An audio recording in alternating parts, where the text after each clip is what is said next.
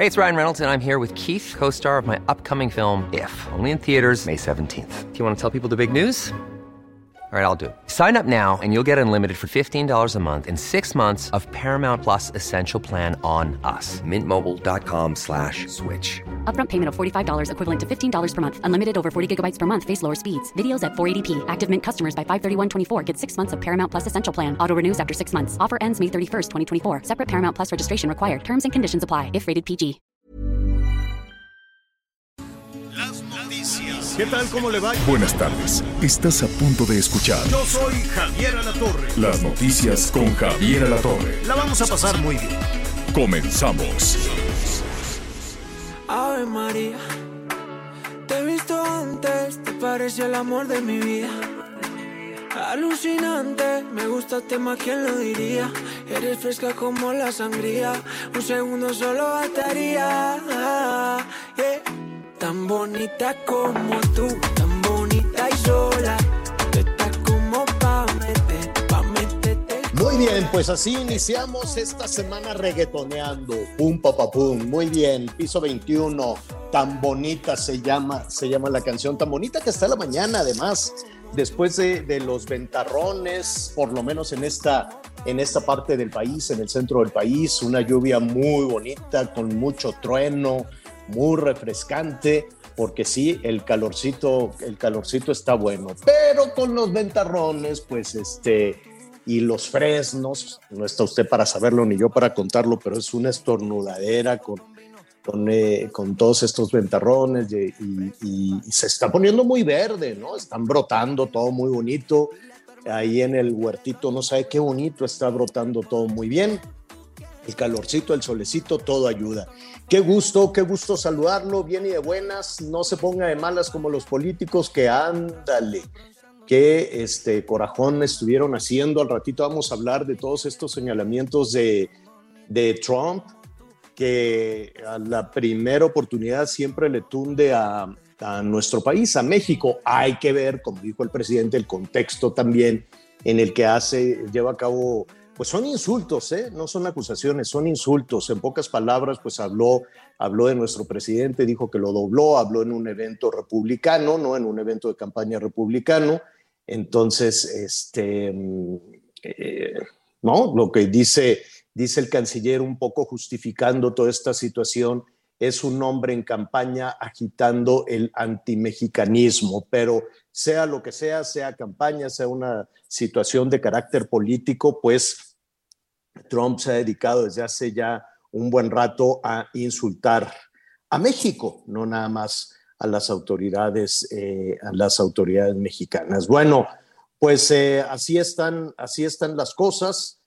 Em, eh, en un ratito más vamos a ver qué es lo que dijo exactamente el presidente. Mire, lo que dijo Trump fue que él le dio la orden, ¿no? Presionó a Marcelo Ebrard, dijo es el segundo, el hombre más picudo después de, del presidente López Obrador. Y yo les dije, si no me mandas eh, tropas a la frontera sur para controlar a los migrantes, te voy a poner aranceles.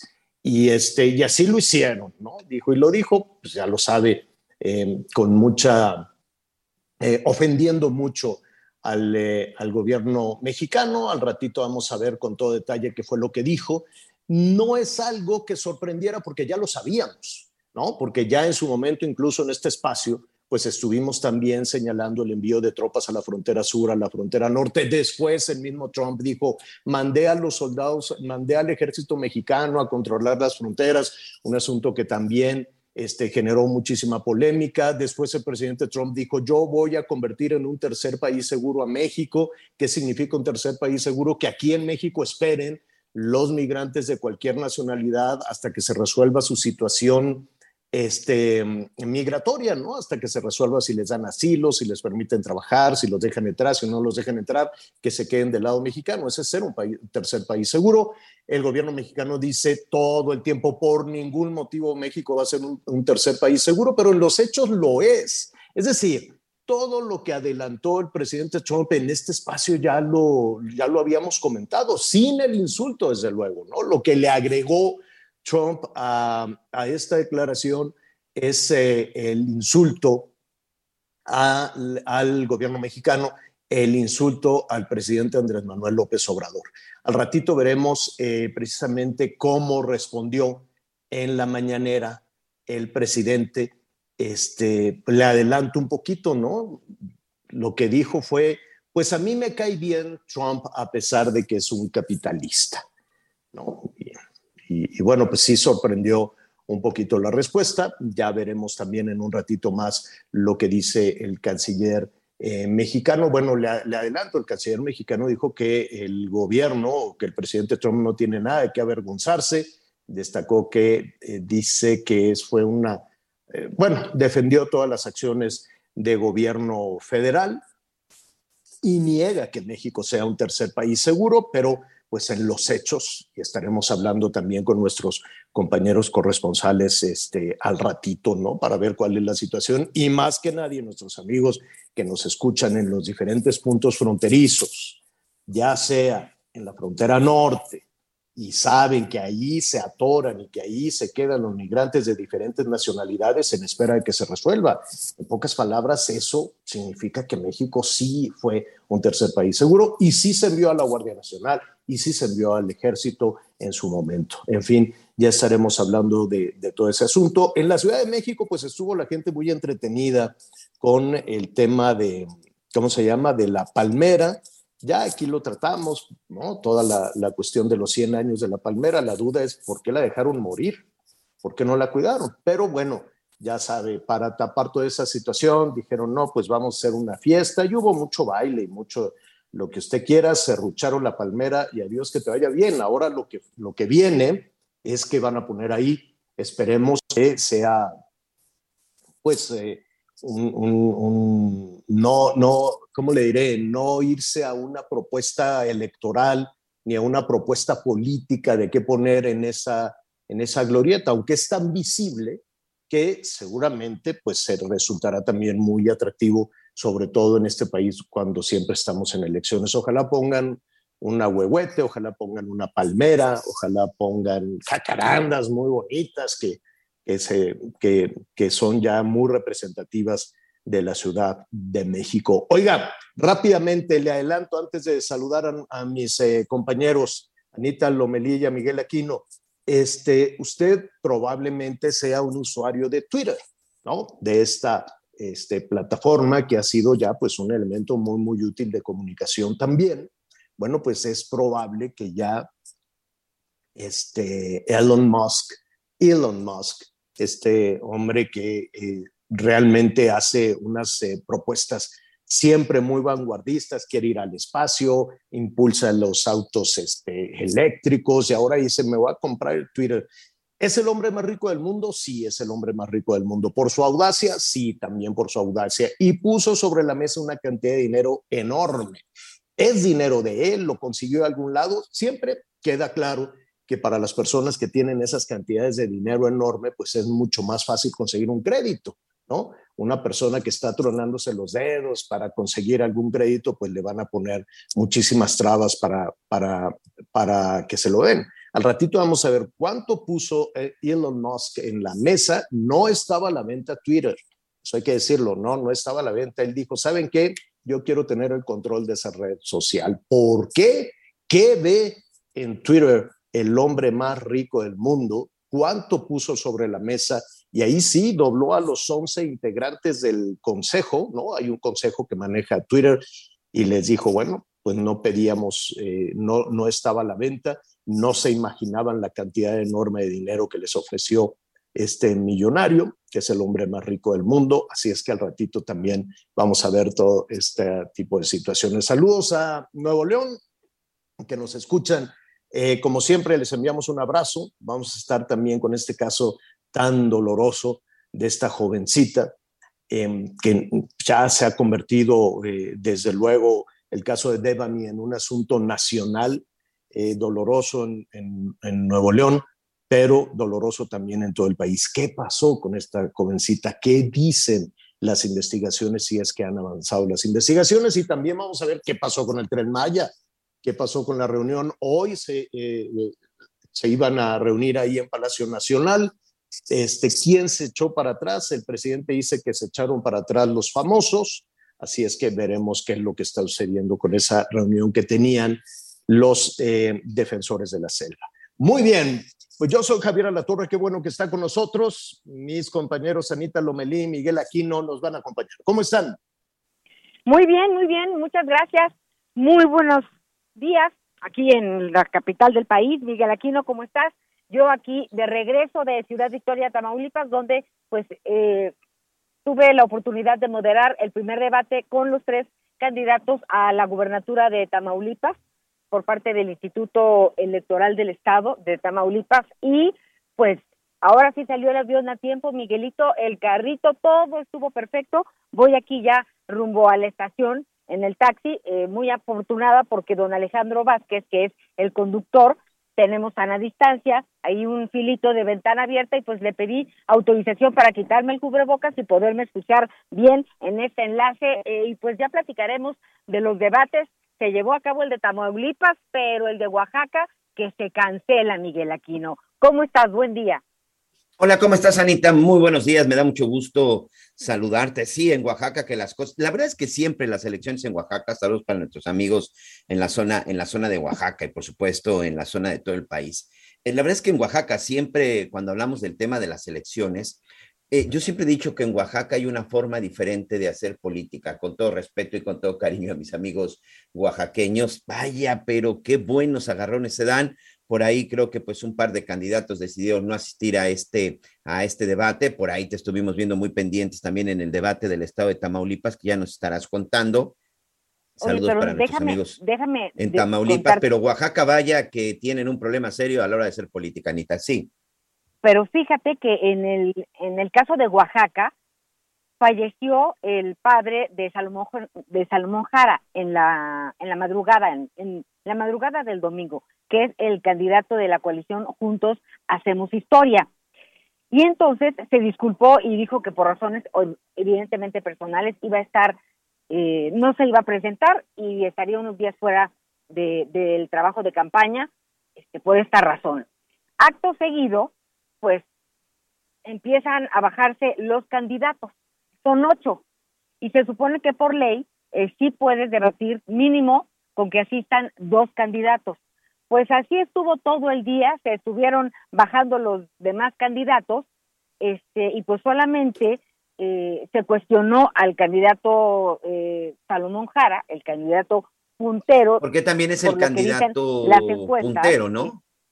Así, es, que por qué se bajó si realmente pues son compromisos políticos que tienen que ver con las necesidades del pueblo y después pues ya algunos candidatos dijeron que primero son seres humanos que políticos, en fin, ya se volvió eh, este la cancelación del debate en sí, un debate por lo que, porque lo que es un hecho, Miguel Aquino, es que la inversión que haya hecho el Instituto Estatal Electoral de Oaxaca, pues se quedó ahí, porque como no canceló el instituto, no se puede reprogramar el debate. O sea, cancelaron los candidatos, perdieron esa oportunidad. Entonces habrá, habrá el segundo que será el único. Este, entonces, pues hay muchas cosas eh, que seguramente se aclararán y se debatirán y se argumentarán porque pues la inversión se hizo, ¿no? Y Así es. Eh, bueno, Oye, pues también EO. Y aprovechando precisamente, vamos a, a platicar a nuestros amigos ya este, en este inicio, en este inicio de campaña, bueno, pues ya si no me equivoco, es la tercera, cuarta semana. Hoy en el Heraldo, hoy nuestros amigos del Heraldo, por supuesto, la, la la, encuesta que está sacando. Te voy a leer rápidamente la de Oaxaca. Yo creo que por eso se bajaron este, eh, el resto de los candidatos, ¿no? Que en total son este, uno, dos, tres, cuatro, cinco, seis candidatos. A ver, Salomón Jara Cruz, de la Alianza Morena, PT, Partido, Partido Verde, tiene en este momento el 43.8% de preferencia. Va a la cabeza. Prácticamente le está sacando el doble al candidato del PRI-PRD. En este estado también yo no entiendo por qué ahí no se dio la alianza, porque solo el PRI y el PRD y el PAN, simple y sencillamente, bueno, pues no llegan ni siquiera a la mitad de lo que tiene el candidato de Morena. Alejandro Avilés Álvarez tiene el 22.0%. En tercer lugar, en un muy lejano tercer lugar, con un 6.9% está Dulce Alejandra García Morlán de Movimiento Ciudadano. Candidato, un candidato indígena tiene el 6.4% y Natividad Díaz Jiménez del PAN, que decidió ir solo, insisto, no entiendo esta estrategia, con el 3.3%. Y todavía Nueva Alianza, que sí logró sobrevivir en el estado de Oaxaca, con su candidato Berzaín Azael López, solo tiene el 1.8%. Esto sinceramente es una, es una ridiculez. Pero esto es parte de lo que tienen en este momento los números en Oaxaca y precisamente el candidato puntero, como tú bien comentas, Salomón Jara, quien le saca prácticamente el doble en esta encuesta del Heraldo, pues es quien decide al principio, bueno, no asistir por esta situación personal que tú ya bien comentas.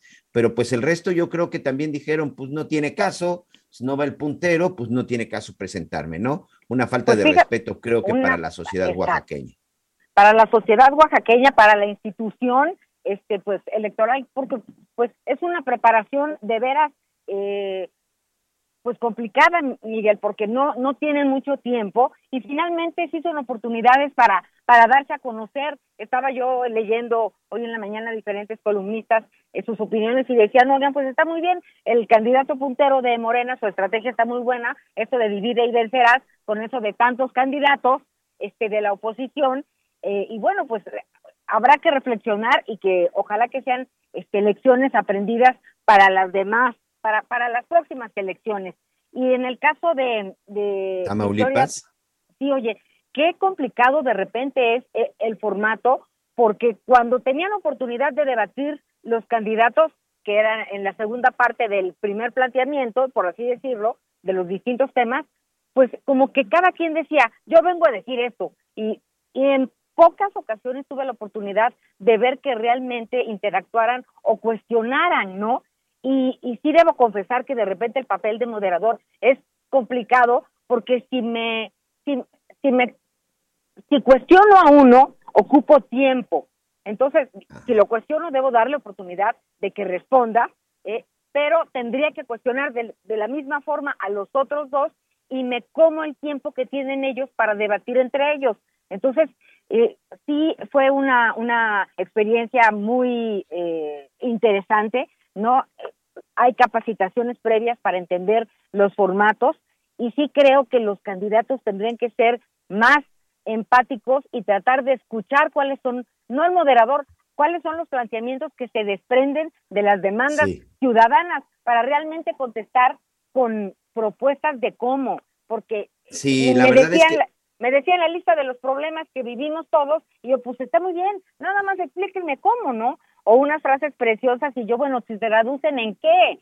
En fin, sí es... sí, ya traían el speech hecho. ¿Sí, no? Yo creo que ya, sí, ya traían el discurso, ya tenían la respuesta hecha y realmente no estaban respondiendo eh, los temas que, que eran unos temas bastante, bastante interesantes. Rápidamente en Tamaulipas, ¿cómo se encuentra en este momento las prefe- la preferencia de voto? Américo Villarreal de Morena, Partido Verde, Partido del Trabajo, 49.6%. En segundo lugar, con el 36%, está César Augusto Verástegui Hostos de la Alianza PAN-PRI-PRD con el 36.0%. Y bueno, ya los otros con todo respeto ni los menciono porque pues tienen por ahí abajito del 5%, este, que es el de Movimiento, movimiento Arturo Ciudadano. Pero Arturo 10, exactamente, con el 5.6%. Aquí, de, vaya, son diferencia casi de 13 puntos. El margen de error normalmente de estas encuestas es más o menos 3%.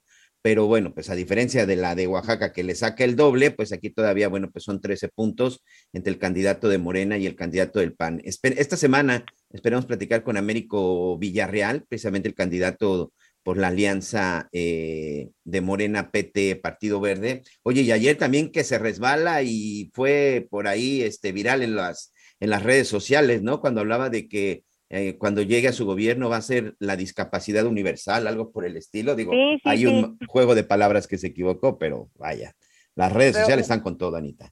Oye, y también en, en, en la grilla de repente en Tamaulipas se manejaba que el tercer eh, candidato, el que decías, Arturo Díez, de, Movimiento Ciudadano, con cero probabilidades por lo que se ve, este, pues entró justamente para que no estuviera tan reñido o no o- no hubiera una competencia eh, tan pegada entre el primero y el segundo candidato, ¿no? Que son unos de causa común, el de Morena, PT y Verde Ecologista, y luego eh, César Verástegui, que pues era secretario de gobierno, y pues va por PRI, PAN, PRD, y entonces que pues el tercero para dividir eh, pues la fuerza del segundo.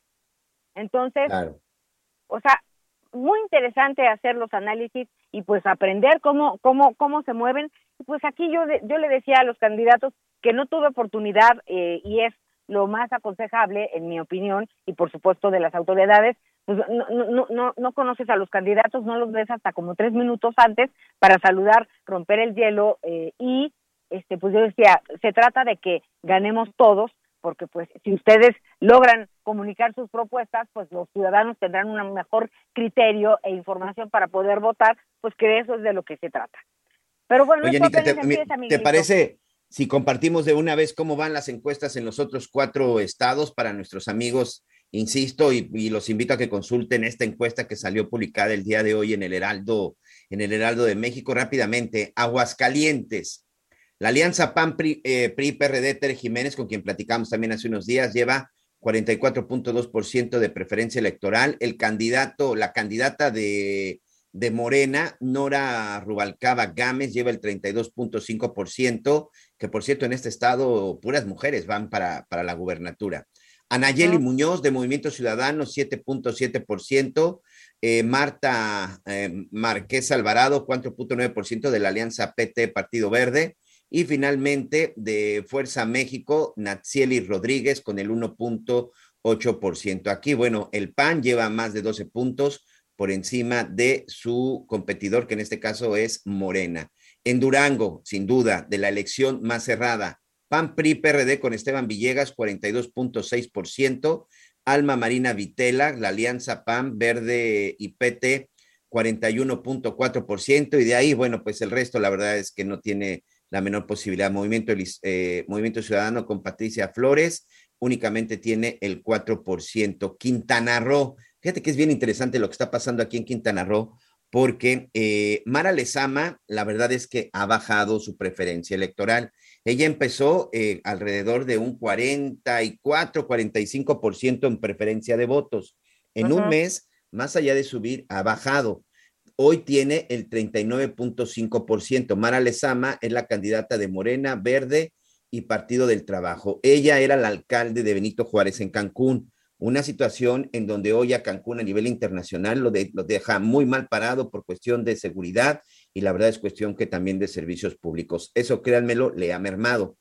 Laura Fernández, quien es la candidata de PAN, eh, PRD y de otro partido local, ella fue incluso eh, alcaldesa también en Puerto Morelos, que también salió en medio de unos escándalos de desvío de recursos. Pero José Luis Pech, el de Movimiento Ciudadano, este senador que era de Morena, José Luis Pech, uno de los hombres más cercanos en su momento al presidente López Obrador, uno de los principales fundadores del movimiento de regeneración nacional en el estado de Quintana Roo, bueno, pues renunció y se fue a Movimiento Ciudadano. Tiene el 16.2%. Y Leslie Hendricks, hija del exgobernador este, Hendrix, tiene el 6.6%. La verdad es que aquí se habla de que en la segunda semana antes de la elección se podría dar una alianza entre Movimiento Ciudadano y PAN PRD, es lo que dicen aquí, en, eh, ya sabes, ¿no? En Radio Pasillo y en la, en la charla de café. Con eso podrían alcanzar en números a Mara Lezama y quién sabe qué pase aquí en Quintana Roo en junio. Después de que llegó a tener una ventaja de casi del doble, se le han ido recortando los espacios a la candidata de Morena, a la exalcaldesa de Cancún, que insisto, lo que hizo en Cancún no le está dejando dividendos. Oye, y ayer, por, por cierto, la jefa de gobierno, Claudia Sheinbaum, fue para allá y pues las muy, muy, muy, muy, este, pues celebrando en un, en un meeting a, a ella, Laida Sansores, con la con la candidata. Este es interesante también ver cómo eh, pues empieza la jefa de gobierno pues a viajar a distintos estados, este pues también también también Mario Delgado también anduvo por acá, eh. Mario Delgado porque sí están preocupados porque los números de Mara, más allá de subir, han empezado a bajar y de sus competidores, que en este caso, José Luis Pech, insisto, mucha gente de Morena Oye. que está con él, hoy está en el Movimiento Ciudadano. Y antes de irnos al corte, pues en, siete minutos más o menos empieza la conferencia de Mario Delgado, presidente de Morena, para pues proponer una consulta para ver si enjuician a los traidores a la patria que no Basta de eh, consultas y de tirar sí, dinero. este que no de- que, no- que no dieron el sí a la a la reforma eléctrica. En fin, tenemos mucha información en desarrollo y con esto pues hacemos una pausa, Miguelito. Vámonos, regresamos. Javier a través de Twitter, arroba javier-alatorre. Sigue con nosotros. Volvemos con más noticias. Antes que los demás. Heraldo Radio. La HCL se comparte, se ve y ahora también se escucha. Todavía hay más información. Continuamos. En Soriana, 5x4 en todos los jugos infantiles de hasta 250 mililitros. Y en yogurts bebibles de 250 gramos, marca YoPlate, Lala, Alpura y Danone. O 4x3 en todos los purés de tomate y pastas para sopa. Soriana, la de todos los mexicanos. Abril 25, aplican restricciones. Válido en Hiper y Super. Las noticias en resumen. El dirigente nacional de Morena, Mario Delgado, anunció que realizarán una consulta para los mexicanos que así decidan denunciar la traición a la patria a quienes votaron en contra de la reforma eléctrica. Este domingo, al término del partido entre Cruz Azul y el Atlético de San Luis en el Estadio Azteca, aficionados celestes se enfrentaron con el personal de seguridad y elementos policiales. Según los reportes, no hubo detenidos. Cientos de mexicanas marcharon este domingo en protesta por el asesinato de la joven activista Juana Obando ocurrido el pasado miércoles en Jalapa, Veracruz. Hoy el dólar se compra en 20 pesos con 3 centavos y se vende en 20 pesos con 51 centavos.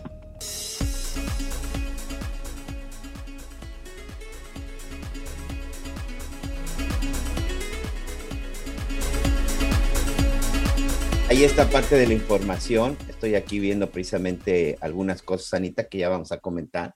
Estoy aquí revisando parte de unas declaraciones que dio el presidente Andrés Manuel López Obrador por la mañana relacionado con el tema de la reunión con los, este, pues con los artistas, ambientalistas, expertos que sacaron un video hace unos días acerca de la situación de lo que está sucediendo con el tren Maya, principalmente en Quintana De Roo. Sélvame Eh, del tren, ¿no? Sélvame del tren. Sí, sálvame del tren, pero bueno, aquí hay dos cosas que nos llaman la atención. Bueno, primero que nada para nuestros amigos, el contexto es que hace unos días, después de que se dio a conocer, hace unas semanas, de que iba a cambiar el trayecto del tren Maya en esta zona, principalmente de Quintana Roo, de Tulum hacia la zona de Playa del Carmen y de Playa del Carmen a Cancún. Bueno, pues resulta que se da este cambio de vía. Por, hay dos circunstancias que aquí decíamos. Primero, porque la habían trazado y en donde iban a afectar de manera importante toda la zona de la Riviera Maya y donde incluso iban a estar afectando muchos de los hoteles que ya se encuentran ubicados e instalados y que además iban a pasar por una zona pues que no era la adecuada de acuerdo con los expertos. Y posteriormente, bueno, se hace un cambio de trazo para que se vaya de otro lado, prácticamente del otro lado de la carretera, que viene sobre la zona de la Riviera Maya, pero cuando se hizo ese trazo, pues ya los trabajos se habían iniciado y gran parte de esta zona, gran parte de la selva entre Tulum y Playa del Carmen, bueno, pues había sido ya eh, destruida. Esta es una realidad y esto es cierto, están las imágenes y ahí están, yo incluso he sido testigo, hoy incluso les puedo decir que si tú vas de Playa del Carmen hacia la zona de Acumal, no solamente vas a encontrar gran parte ya de esta selva devastada, o sea, ya no se ve verde, simple y sencillamente aquí la zona es muy rocosa,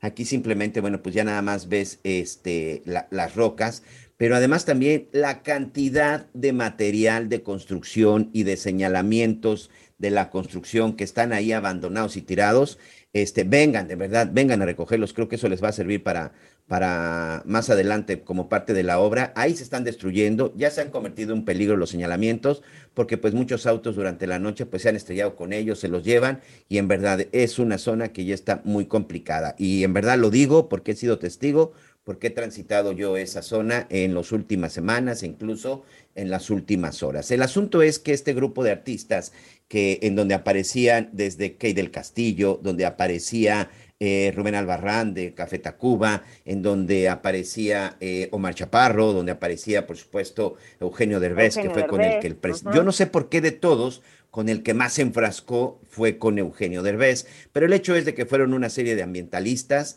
una serie Arturo Islas, con quien estuvieron platicando ustedes hace unos Islas, que sabemos que es un defensor de los animales y también, bueno, de la naturaleza. Arturo Islas también aparece en este video, pero por alguna razón, no sé tú cuál sea el análisis, Anita, el presidente Andrés Manuel López Obrador como que nada más la agarró y se concentró en Eugenio Derbez, sobre todo porque incluso hoy en la mañana me llamó la atención porque hasta llamó tímidos a su equipo de comunicación social porque les pidió fotografías de Eugenio Derbez como para demostrar pues que no es un ambientalista y pues que es un hipócrita, ¿no? Porque él decía, sí estuvo en la inauguración de un hotel acá en la zona de la Riviera Maya, un hotel que para ser construido, pues devastó parte de la selva, que es el hotel de Grupo, de Grupo Escaret, y en donde aparece una foto de Eugenio Derbez precisamente en la inauguración de ese hotel. Pero también, bueno, le pedía más imágenes de Eugenio mostrando cómo sí está con algunas empresas que han tenido que ver con la destrucción de la selva y hasta, insisto, llamó tímidos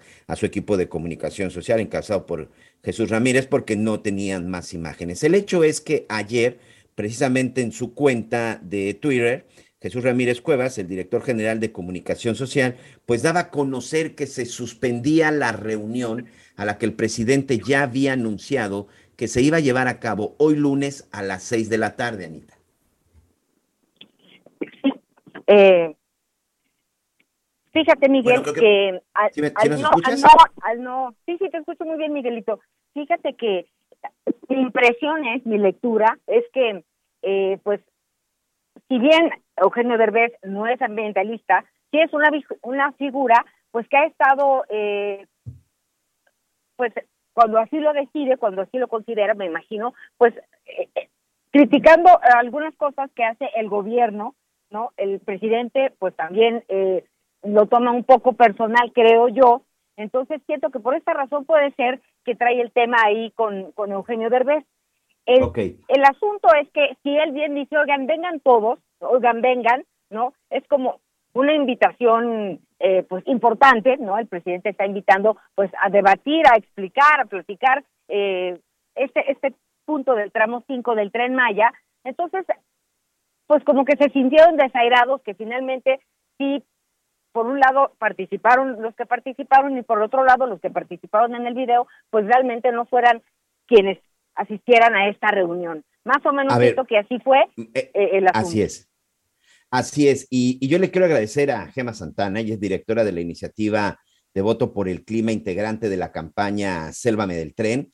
El hecho es que, eh, Gema, salvo que tú nos corrijas, me eh, tengo entendido que pues el único que dijo públicamente que no iba a asistir, pues era precisamente Eugenio Derbez, pero la mayoría de los ambientalistas estaba apuntado, incluso ya habían mandado la lista a Palacio Nacional y pues resulta que el único que, es decir, en presidencia dicen que no, que no confirmaron todos y este grupo dice, no, a ver, momento, el único que en determinado momento canceló, pues fue Eugenio Derbez, porque Eugenio Derbez dijo, yo estoy en grabación, yo no soy el experto, están ahí los expertos y los expertos son los que van. Ya tenemos allá a Gema Santana. Gema, antes de platicar contigo, vamos a escuchar precisamente lo que dijo el presidente Andrés Manuel López Obrador y tú que ibas a estar ahí presente, pues que nos confirmes. En verdad, casi nadie confirmó o solamente era el caso de Eugenio. Escuchemos al presidente López Obrador de por qué dice que canceló dicha reunión. Pues resultó de que los que salieron en la televisión, en los medios, rechazaron el diálogo, dijeron que no. ¿Cómo se llama el actor? Eugenio Derbez y otros. Y este, querían que recibiéramos a ambientalistas reales o supuestos también, que no sabemos y que incluso tenemos eh, ciertas este, dudas sobre su actuación. Entonces, lo mejor para que no nos usen porque ya sería el colmo, ¿no? que los conservadores corruptos quisieran utilizarnos. Lo mejor es que los atienda la Secretaría del Medio Ambiente, el director de Fonatur, que es el responsable de la obra del tren Maya, y también les estamos pidiendo que dialoguen con las comunidades. Lo que dijo el presidente, la respuesta y la explicación de por qué les canceló la reunión hoy en Palacio Nacional a las seis de la tarde. Bienvenida, Gema, y gracias por este, por ese tiempo. Al contrario, gracias a ustedes. Bueno, pues es muy desafortunado que se maneje así. El día de ayer a las cinco de la tarde Jesús Ramírez me canceló. Ellos nos buscaron a raíz de que el presidente, como ustedes bien saben, confirmó que recibirían a eh, los que salieron en el video, a, a los que salieron a la campaña el lunes. Después me confirmó Jesús que sería a las seis de la tarde y les hicimos llegar la lista. En la lista no está Derbez, están todas las personas que además sí confirmaron, entre ellas artistas y activistas de la talla de Rubén Albarrán, y en el ámbito de la ciencia, de los académicos y activistas más reconocidos, Rodrigo Medellín, por darles algún ejemplo. Los 10 estaban confirmados, ellos nos cancelaron ayer a las 5 de la tarde, con este comunicado que ya conocen. Un comunicado en donde además dicen que no los reciben, que la cancelan porque ustedes, bueno, supuestamente no confirman la mayoría, y en donde dicen una serie de acciones, un listado de las acciones que han estado eh, pues realizando, supuestamente para tratar de erradicar lo que fue pues este retiro, esta destrucción de la selva. ¿Coincides con ese boletín? No, para nada. Es un muy desafortunado boletín porque pues son puras mentiras. Es muy fuerte decirlo así pero estamos preocupados que no estén abiertos al diálogo, que estén mintiendo con ese comunicado y que además estén violando la ley. No hay, no hay manifestaciones de impacto ambiental. Esto nos, nos da prácticamente el comunicado, es un adelanto de lo que se iba a decir hoy a las seis de la tarde en la reunión.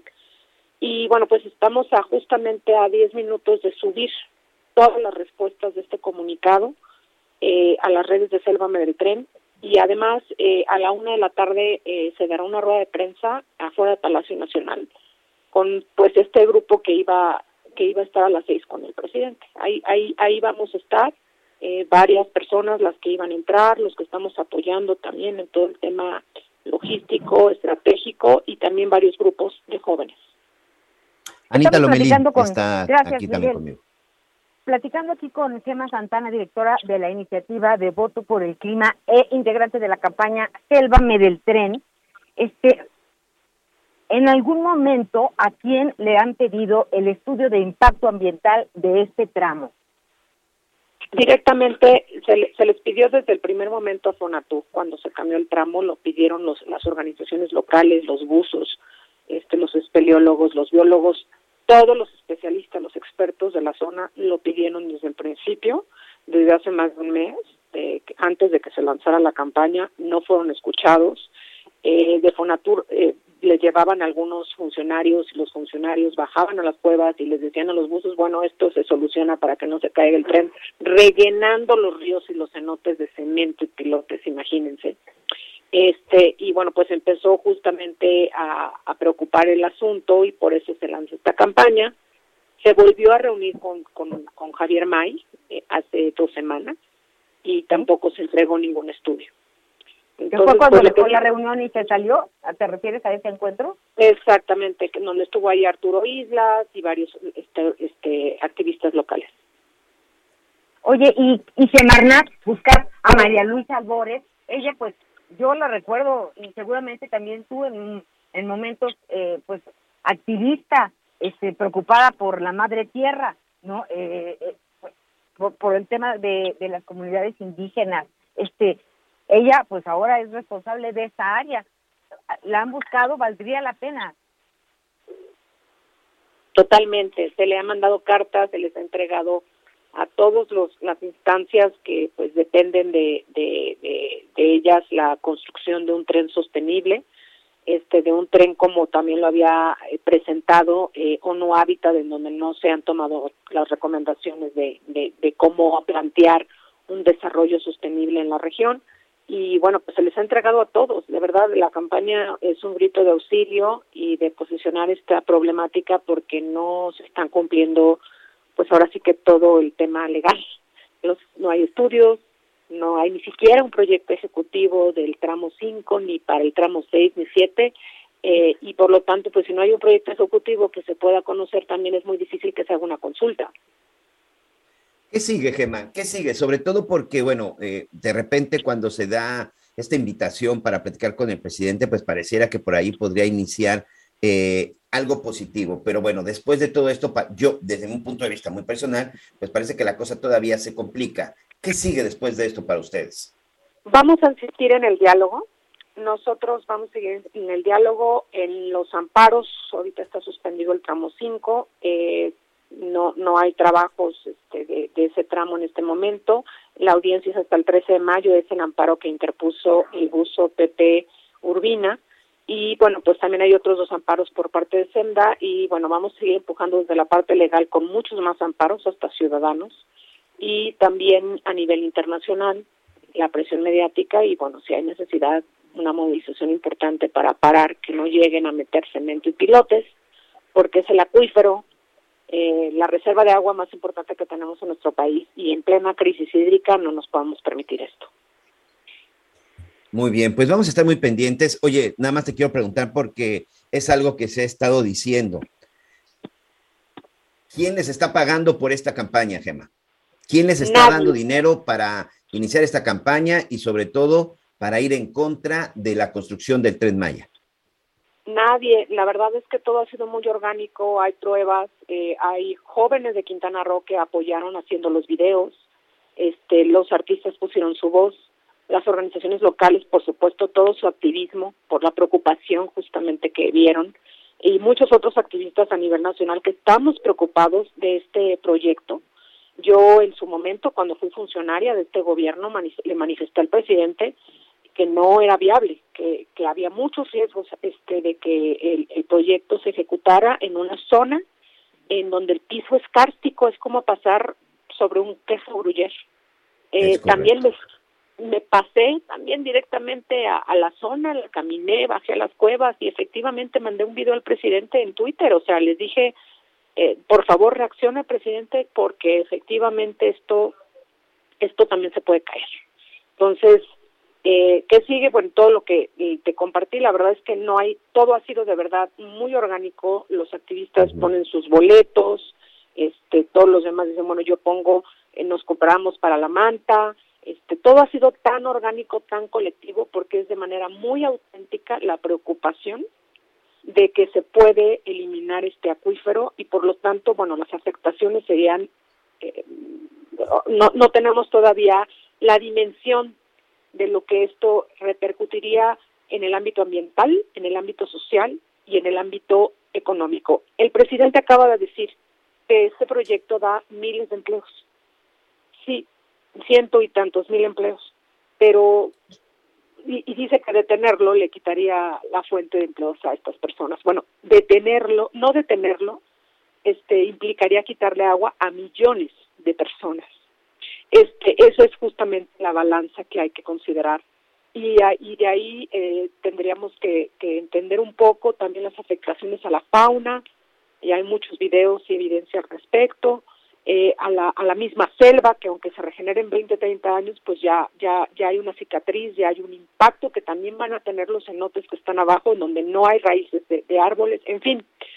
Creemos firmemente que esto es algo auténtico eh, hay evidencia, eh, estamos preocupados, el mismo Rubén Albarrán, eh, Arturo Islas, claro. muchos que están en el movimiento desde antes se manifestaron preocupados también del Tren Maya. Entonces no es algo no es algo que esté financiado, no es algo que no sea transparente, este todos los que estamos estamos muy preocupados y hemos mantenido una narrativa de diálogo y muy respetuosa al presidente. Muy bien, Gema Santana, directora de la iniciativa de voto por el clima, integrante de la campaña Sélvame del Tren. Pues ahí está la respuesta. Eh, la verdad es que de repente, bueno, los ciudadanos que estamos viendo cómo se está dando este debate, pues no entendemos estas circunstancias y sobre todo, pues, eh, eh, pues qué fue lo que realmente sucedió, qué fue lo que motivó la cancelación. Esperemos que siga la consulta. Y aquí lo más importante, por supuesto, generación de empleos, obra pública es importante, pero ¿a qué costo? Creo que esa es la pregunta y eso es lo que se tiene que definir. Muchas gracias y bueno, estamos en contacto. Buenas tardes. Gracias a ustedes. Bueno, pues es parte de lo que está sucediendo. Ahí están las, dos versiones. El presidente, bueno, pues dice que, que fueron la mayoría. Eh, los ambientalistas, este grupo de activistas dicen que solo fue Eugenio Derbez. Y bueno, ¿usted qué opina? ¿Creen que por no asistir Eugenio Derbez se tenía que haber cancelado esta reunión? ¿Creen que porque no fue Eugenio Derbez, el presidente no tendría la, pues, la responsabilidad de haber sentado y haber escuchado al resto? Eh, y pues con todo respeto, pues quién es Eugenio Derbez o qué tanta fuerza le están dando a Eugenio Derbez como para pensar que él era el interlocutor más importante. Tenemos ya por ahí a nuestra compañera Daniela García. Vamos rápidamente hacia el estado de Nuevo León. Tenemos mucha información antes de irnos a la pausa porque, bueno, pues lamentablemente este fin de semana, eh, esta joven, Devani Escobar, pues ya eh, fue despedida por sus padres, fue despedida por sus amigos, pero este caso, eh, Daniela, mi compañera Daniela García en el estado de Nuevo León, tú que estás muy cercana, parece que está dejando más preguntas y más dudas que respuestas, Daniela. ¿Qué tal, Miguel? Sí, muy buenas tardes, así es. Buenas de hecho, tardes. Pues parece ser un caso que estaría marcando un precedente, al menos en este momento es lo que estamos pudiendo observar aquí en el estado de Nuevo León. Hoy, de hecho, Miguel, se realizó un homenaje por parte de estudiantes de la Universidad Autónoma de Nuevo León, donde estudiaba Devani Escobar. También los padres de la joven directivos de la máxima casa de estudios estuvieron ahí con flores y globos color blanco y morado, hubo fotografías y pancartas en honor a Devani, que estudiaba en la Facultad de Derecho de la universidad. Y ahí, bueno, pues pudimos escuchar algunas palabras de su padre Mario Escobar y también de su madre. Él pues agradeció el apoyo que ha recibido durante los días, los 13 días que estuvieron buscando a Devani y pues posteriormente también a la comunidad estudiantil, a la sociedad y a los maestros. Su madre también agregó Miguel que le hubiera gustado verla con, con sus sueños realizados, pero no se pudo y pidió a los estudiantes que ejercen su carrera para que puedan investigar casos como el de Devani y que todos los casos de personas que han sufrido esto pues se puedan aclarar. Posterior a este mensaje, Miguel, eh, los padres atendieron a los medios de comunicación, estuvieron hablando con nosotros, insistiendo que tienen la esperanza de que se esclarezca lo que él considera el homicidio o el feminicidio de su hija y pidió que caiga todo el peso de la ley, que se deslinde toda la responsabilidad y que existió negligencia por parte de la Fiscalía Antisecuestros, que caiga quien tenga que caer. Dice lo que, lo que les interesa es que se esclarezca todo esto. Reveló también que ya se realizó el segundo peritaje y están a la espera de los resultados que van a evaluar junto a la Comisión Nacional de Derechos Humanos y la Fiscalía Especializada en Feminicidios, ya que hay que recordar, Miguel, este caso se está evaluando ahora con perspectiva de género. ¿Te parece que escuchamos una, una parte de lo que mencionó el padre de Devani Mario Escobar hoy en la mañana? Tenemos la esperanza, como se lo solicité a Gustavo, de que se esclarezca y si hay algún culpable, de acuerdo a la ley, como ellos lo marcan, que se le caiga todo, este, ¿cómo se llama? El peso de la ley. Aunado a esto, Miguel, también mencionar una actualización el día de hoy pues se aseguró el motel Nueva Castilla, que fue donde se encontró el cuerpo de Devani dentro de una cisterna. Este inmueble se ubica en el kilómetro 15.5 de la carretera Laredo, en su cruce con Numancia. Fue coordonado por elementos de fuerzas civiles de las 5 de la mañana a cuatro días de que fuera localizado el cuerpo de la joven. Eh, también, pues lo que se tiene información en este momento es que se busca aclarar cuál fue la situación que llevó a Devani a terminar en esa fosa, ya que el padre lo ha comentado en reiteradas eh, ocasiones que existen videos donde se ve a la joven de 18 años ingresar por su cuenta a las instalaciones del motel. Así que bueno, en este momento pues sabemos que está eh, asegurado por parte de la Fiscalía especializada en feminicidios, eh, realizando investigaciones correspondientes sobre el caso de Devani Escobar. Sin duda, Daniela, va a ser muy importante estos videos y la declaración de los trabajadores.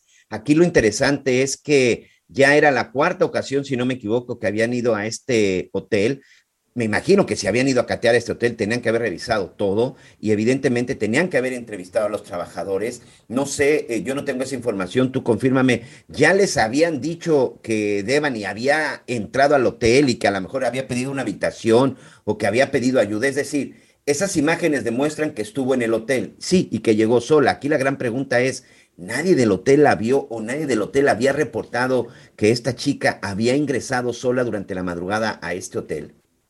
Creo que es uno de los interrogantes que tiene la mayor parte de la población en este momento, porque se sabía que había videos de Devani caminando por la zona, eh, tanto por empresas alrededor que estaban grabando en ese momento. El motel dice que ellos no tienen eh, el video de ese momento, esa es la información que tenemos hasta ahorita. Sin embargo, pues ahora se da a conocer esta información donde se ve que sí ingresa al motel eh, y se ve adentro de estas instalaciones. Pero no, Miguel, no tenemos información realmente si los empleados la hubieran visto, sí, eh, hay reportes de ellos en este momento. Lo único que sabemos es que fueron los empleados del motel quienes reportaron lo que ellos decían, olores fétidos saliendo de la cisterna donde finalmente fue encontrado el cuerpo de la joven.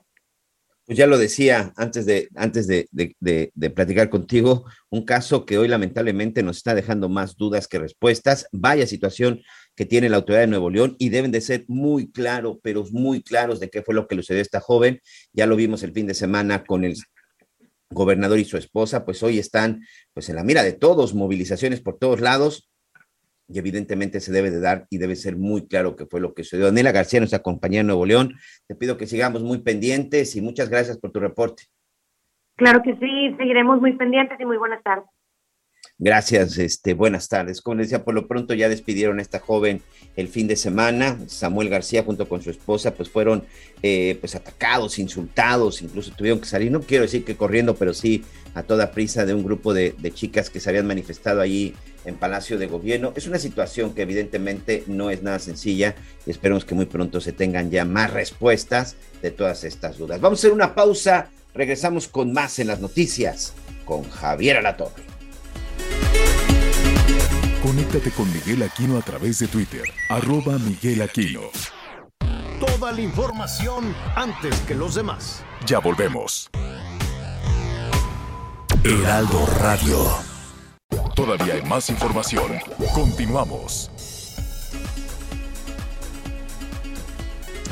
Bueno, muy bien. Vamos a, vamos a continuar. Em, hay muchísima, hay muchísima información en desarrollo. Qué gusto, qué bueno que está con nosotros en esta segunda hora, segunda hora de programa. Información importante. Mire, eh, de los eh, temas, de los asuntos que se están registrando en este, en este momento, déjeme decirle, atención a aquellas personas que tienen créditos, que tienen este, pues un crédito del Infonavit. Se está anunciando que estos 3 millones de trabajadores que tienen crédito en Infonavit en salario mínimo, en salario mínimo es el crédito, ya lo van a poder convertir a pesos a partir de, en la próxima semana, a partir del 2 de mayo, esto lo acaba de anunciar el Infonavit, eh, vamos a buscar a nuestros amigos del Infonavit para que nos digan de qué se trata, cómo se le puede hacer, aquellas, qué beneficios además qué beneficios pueden tener todas aquellas personas que tienen un crédito con el Infonavit y que ya lo pueden cambiar de salarios mínimos a pesos. Saludos además al, em, al eh, fíjese que eh, está hablando Víctor Villalobos, el titular que por cierto platicó contigo también allí en Sinaloa, Anita Lomelí. Víctor Villalobos, hay que preguntarle en dónde realiza sus, sus compras. Ahorita le, le voy a decir en sus eh, declaraciones que está haciendo justo en este momento el secretario de Agricultura, dijo que no hay incrementos sustantivos, habrá que ver qué significa para él sustantivo de precios en los alimentos y que tampoco hay desabasto, que hay de todo y que no está subiendo así exagerado, pues habrá que ver en dónde compra. Habrá que ver en dónde va y hace su súper y dónde hace sus compras el secretario de Agricultura, pero lo está diciendo justo en un evento que se está desarrollando en este momento. Dice, México no tiene problemas de, de desabasto, de alimentos y además los precios ahí están. Pues sí, habrá que revisar porque tenemos este tema de la inflación de 7.7, si no me equivoco, eh, se lo voy a actualizar en un momentito más, pero en realidad si somos honestos, las cosas han subido muchísimo más que el 7%, muchísimo más. Ese es el promedio de la canasta básica y hay que ver desde luego cómo se comporta esa canasta básica, en fin, son los anuncios que hacen la gente del gobierno, ¿no? Dice, no, aquí no hay problema, todo es felicidad. Pues qué bonito, digo, con todo respeto al, secretario de Agricultura, desde luego, pero pues este, Ahí estaremos eh, revisando sobre todo en dónde, en dónde está realizando sus compras el, eh, el, el, secretario. Este, Mira, Javier. sí, sí, Miguelón, dime. En la primera quincena de abril, la, en la primera quincena de abril que, que recién este, concluimos, Hey, it's Ryan Reynolds, and I'm here with Keith, co star of my upcoming film, If, only in theaters, May 17th. Do you want to tell people the big news? All right, I'll do it. Sign up now and you'll get unlimited for $15 a month in six months of Paramount Plus Essential Plan on us. Mintmobile.com slash switch. Upfront payment of $45 equivalent to $15 per month. Unlimited over 40 gigabytes per month. Face lower speeds. Videos at 480p. Active Mint customers by 531.24 get six months of Paramount Plus Essential Plan. Auto renews after six months. Offer ends May 31st, 2024. Separate Paramount Plus registration required. Terms and conditions apply if rated PG. La inflación en nuestro país estuvo en su nivel más alto en 21 años. En 21 años, de acuerdo con el INEGI, con el 7.72%. La inflación en general anual se colocó en el 7.72%. Y en el, esta ha sido una de las que, insisto, más alta en los últimos 21 años, señor. Sí, para que veas. Entonces, pues no checa. Eh, la verdad es que cuando revisamos los precios los fines de semana, a ver, rápidamente, este fin de semana dije, ay, pues unos camaroncitos para hacerlos al carbón. ¿Sabes cuánto el kilo? Más de 800 pesos, Miguelón. Compras tres camaroncitos, 800 pesos el kilo para, dicen, no, pues mejor este, la carnita asada tradicional es una verdadera mentada los precios y yo no sé esta cosa de estar viendo que si la palmera, que si vamos a fusilar a los opositores, oye, por cierto, qué declaración terrible la, la, la que hicieron estos eh, morenistas en este, en esta, ¿cómo se llama? En este evento, en este evento de, de Ignacio Mier. Bueno, es un festival, fue un festival, se llamaba un festival de Morena, Festival por la Soberanía Nacional de Morena, y ahí el líder de Morena y también este otro dirigente de Morena, Ignacio Mier, que le han tundido en las redes sociales, dijo que, que iba a haber una especie de paredón de fusilamiento. Dijo, pacíficamente probamos a fusilar a todos los opositores, a todos, a todos aquellos traicioneros que no quisieron aprobar la reforma eléctrica. Qué barbaridad en un país tan violento como este, tan violento como este. Bueno, ya nos fuimos a, a otro tema, pero este, en lugar de estar pendientes de la inseguridad, de los precios, de que el dinero no alcanza, de la pobreza, de que no hay un ingreso a la salud, de que no hay medicinas, de que en el transporte público te asaltan todos los días, ah, no, vamos a hacer un festival para la palmera y vamos a hablar mal de los opositores y vamos a hablar mal de la prensa como si efectivamente esas fueran las prioridades de la ciudadanía en todo en todo el país. Verdaderamente, pues lamentable, pero bueno, ahí están los precios. Un poquito más adelante vamos a retomar también esta situación. A mí, en lo personal, este tema que vienen arrastrando algunos personajes, no todos, pero sí hay que decirlo, algunos personajes, algunos dirigentes de, de, Morena, de alentar la violencia en contra de sus opositores, de alentar este, pues el linchamiento mediático, si, tú quieres, o a través de las redes sociales o físicamente incluso, este, en contra de quienes no piensen igual que ellos, a mí me parece terrible. Y normalizar la violencia, normalizar palabras como paredón o fusilamiento, sea pacífico o no, me parece gravísimo. En un país donde tenemos violencia, todos los días, donde hay ejecuciones, donde hay masacres, donde hay mujeres desaparecidas, donde hay investigaciones de jovencitas desaparecidas, donde apenas en marzo estábamos hablando de ese fusilamiento en Michoacán, ¿te acuerdas, Miguel, de San José de Gracia, que después decía, no, no, no, fue, fue fuego cruzado, se dispararon entre todos. Pues no lo creo porque las imágenes los tenían en filita a 10 personas y las ejecutaron. Ah, no, fue fuego cruzado. Ah, como sea, pero fue una masacre y fue un fusilamiento y fue una masacre en San José de Gracia. Y utilizar la palabra paredón y la palabra fusilamiento, aunque sea de carácter político, y poner un muro para que la gente ponga manifestaciones de odio hacia otras personas, a mí me parece una actitud terrible por parte de algunos, eh, parte de algunos políticos, sean de Morena, sean del PRI, sean del PAN, sean de lo que sea. En un país tan lastimado por la violencia, sí, Anita, voy, voy contigo, en un país tan lastimado por el crimen, por la violencia, por las masacres, por las ejecuciones, jugar, hacer ese juego de palabras, de fusilar a quienes no piensen, como la 4T me parece algo terrible. Sí, Anita. Y fíjate, Javier, que eh, en contraste con lo que estás diciendo y a propósito, ahora que tuve la oportunidad de estar en Ciudad Victoria, Tamaulipas, y de caminarla, y pues platiqué con personas de distintas edades y de los negocios que estaban en los parques por ahí, pues con esto del debate de sus candidatos a la gubernatura en Tamaulipas. Y fíjate que, o sea, no los acaban de conocer.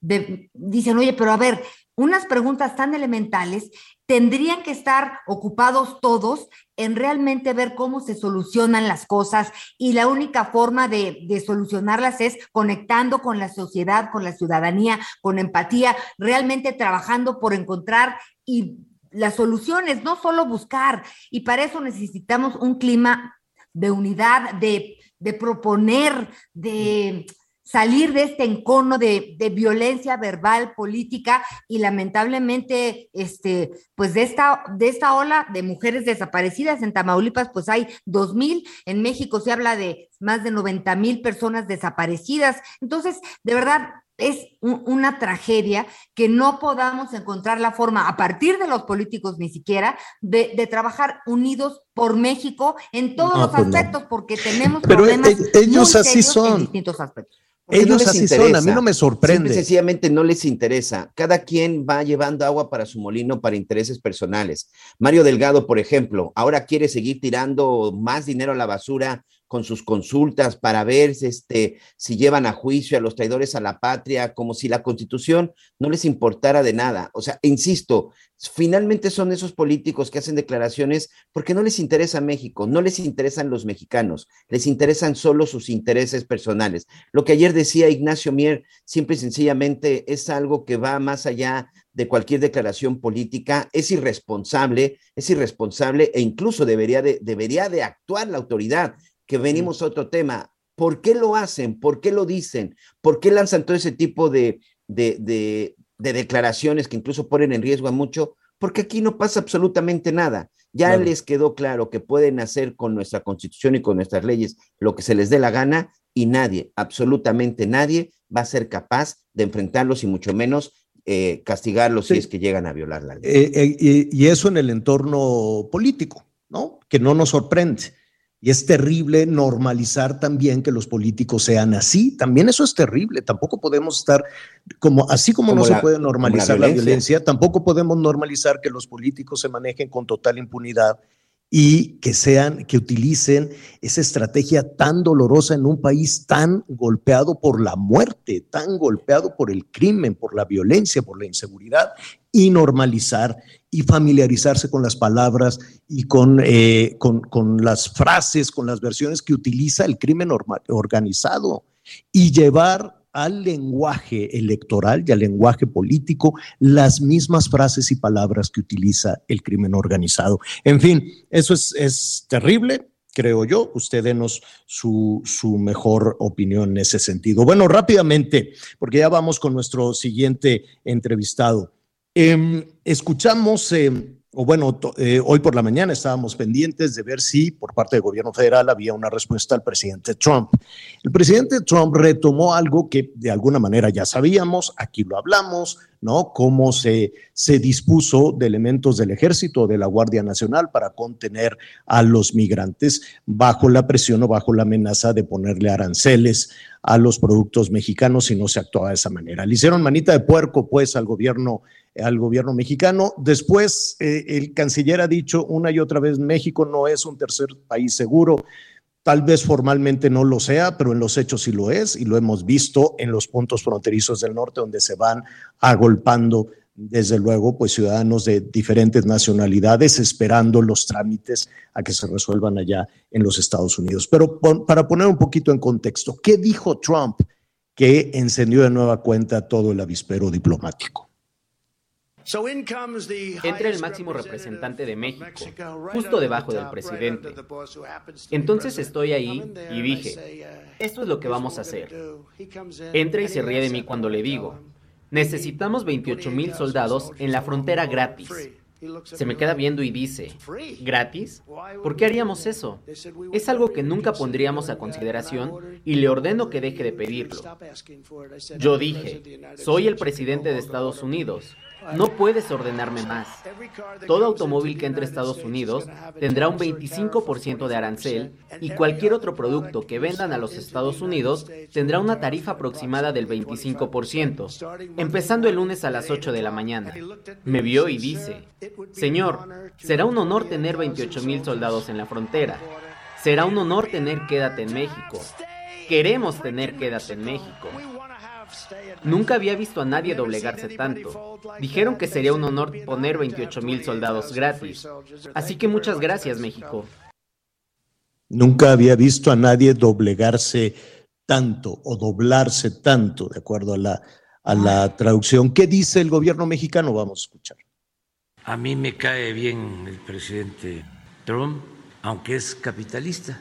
Lo cierto es que eh, nos entendimos y fue bueno para las dos naciones. Ahora estoy sintiendo que se está hablando más de México en Estados Unidos y es importante que los mexicanos sepamos el por qué. Este año van a haber elecciones en Estados Unidos. Entonces, tanto los de un partido como de otro están queriendo, y ojalá y cambien de parecer, poner a México en sus temas de debate tratando de sacar raja de las fobias. Entonces, es muy bueno que se sepa que nosotros no vamos a permitir a ningún partido de los dos de Estados Unidos ni a ningún candidato que utilicen a México como piñata y que nos van a tener que tratar con respeto. ¿Cómo lo hacemos nosotros?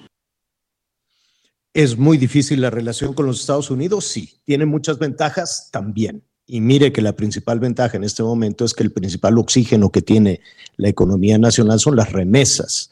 Es la, forma en la que ha escalado, en la que se, va recuperando a trompicones, si usted quiere, con una inflación muy alta, pero el, dinero que ganan nuestras paisanas y paisanos allá en los Estados Unidos ha significado una, un, un oxígeno para la economía nacional. Un millón de dólares por minuto, yo me quedé en eso, un millón de dólares por minuto el comercio entre México y los Estados Unidos, pero políticamente con Trump y con Biden y probablemente atrás también ha sido muy complicado. Jorge Castañeda lo sabe, él fue titular de Relaciones Exteriores y me da muchísimo gusto saludarlo esta tarde.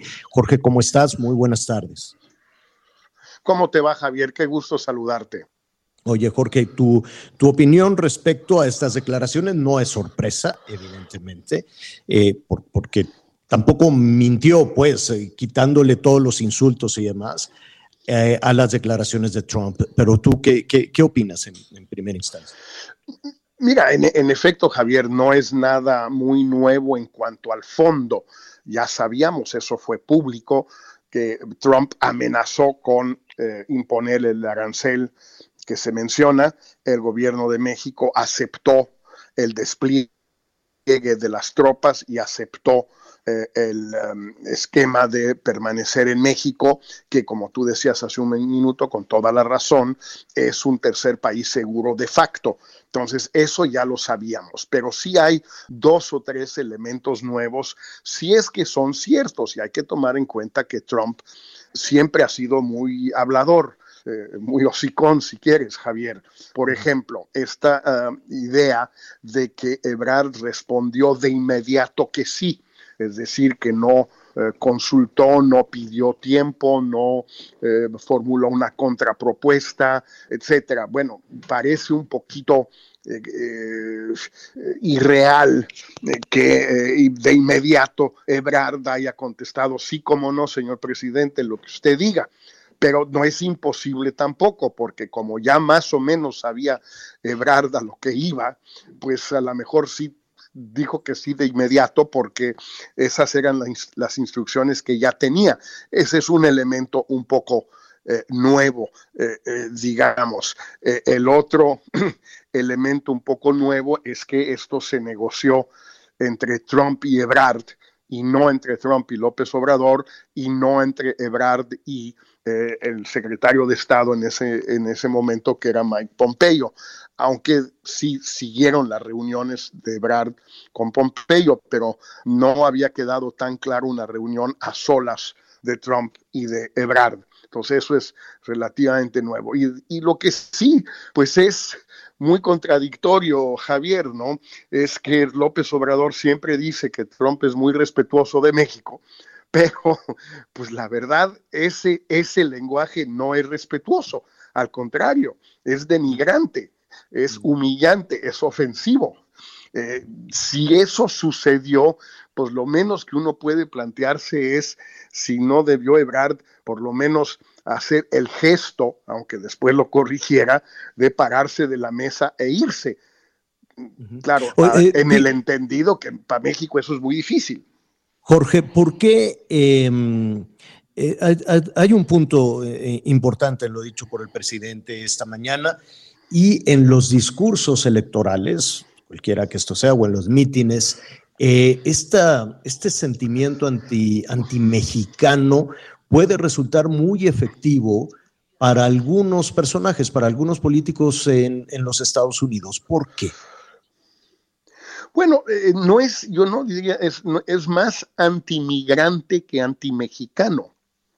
Eh, da la casualidad, desde luego, que más o menos la mitad de los migrantes indocumentados son mexicanos y por lo tanto, pues ahora sí que nos toca eh, simplemente por estadística, pero ya, a mí me parece que es un sentimiento mucho más antimigrante que antimexicano y eh, va a seguir como ha seguido antes, en donde, se, donde miente López Obrador, obviamente Javier dice, no vamos a permitir, pues ¿cómo le va a hacer? les, los va a callar, los va a ir a, a, denunciar en la mañanera, va a mostrar sus propiedades o qué, qué va a hacer. Pues sí, en efecto. Ahora, esto de Trump no es tan electoral en ese sentido. Trump está en su campaña del 24, aunque este meeting fue un meeting eh, para los candidatos republicanos al Senado en el estado de Ohio, ¿no? Eh, pero sí, en efecto, es cierto que el lenguaje electoral se calienta y sí funciona con la base electoral de Trump, no con los americanos en general. Una encuesta reciente, Javier, el tema migratorio solo era considerado como el más importante por 5% de los norteamericanos. Hoy, eh, muy por detrás del poder de compra, la inflación, etcétera, ¿no? Entonces, sí, eh, eh, es un tema importante, sin más, pero en algunos sectores sí pega muy fuerte. Eh, efectivamente, como tú señalas, Trump está pues haciendo su, su, tarea. Él quiere regresar a la Casa Blanca en el, en el, eh, en el 24, pero independientemente de eso, yo te, te robo un minuto más, Jorge. La relación en este momento con el presidente Biden, la relación bilateral entre México y los Estados Unidos, independientemente de las, de, de las tronantes declaraciones de Trump, que seguramente vendrán muchas más. Este, ¿cómo, ¿Cómo evalúas tú la relación con Biden, con el gobierno actual de los Estados Unidos?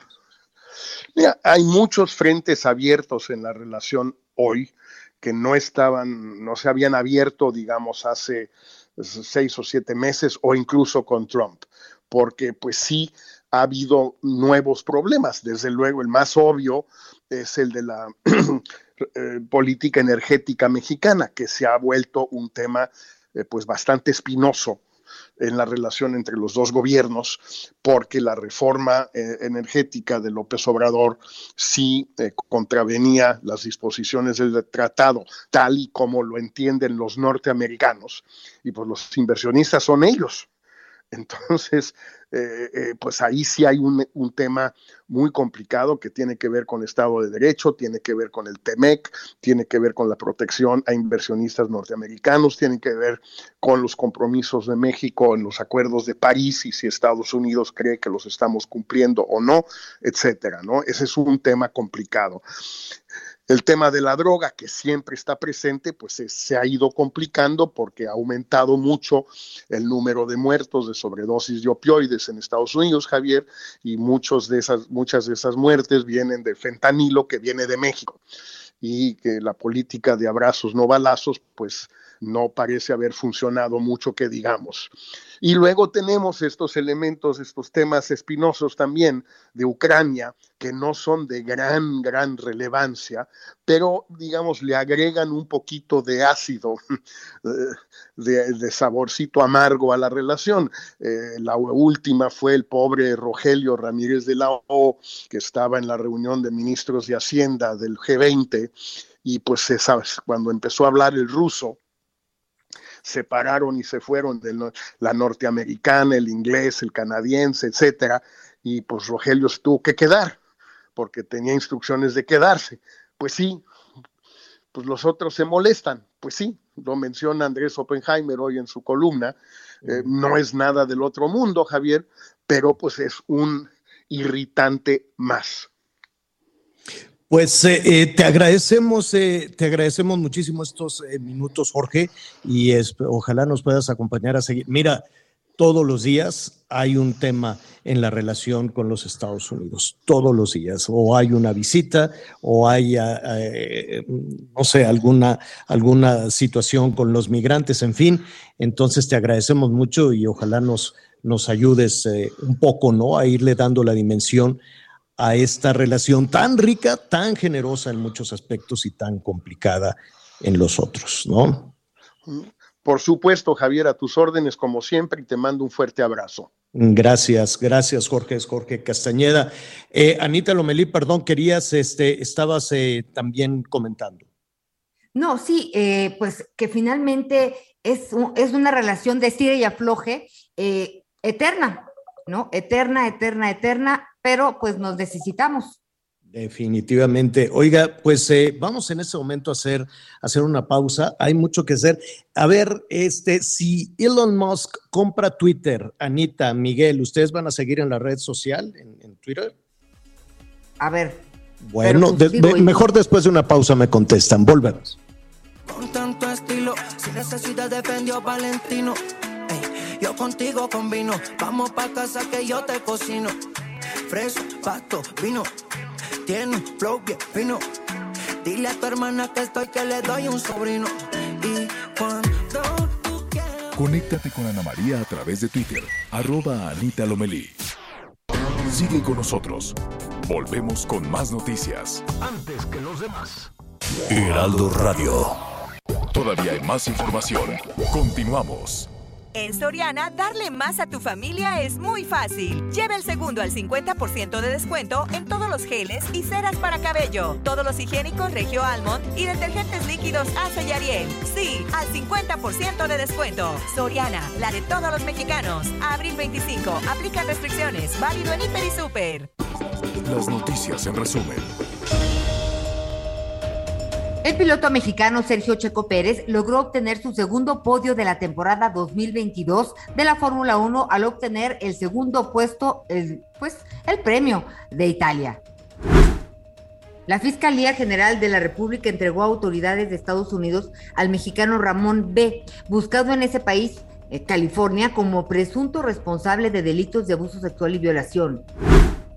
La nuera del presidente Andrés Manuel López Obrador, Caroline Adams, compartió una fotografía donde presentó a su hijo, Levi Mateo López Adams. En la imagen aparece en un cuarto de hospital junto al hijo mayor del mandatario, José Ramón López Beltrán. El presidente francés Macron permanecerá otros cinco años en el poder tras ser reelegido este domingo en la segunda vuelta de las elecciones.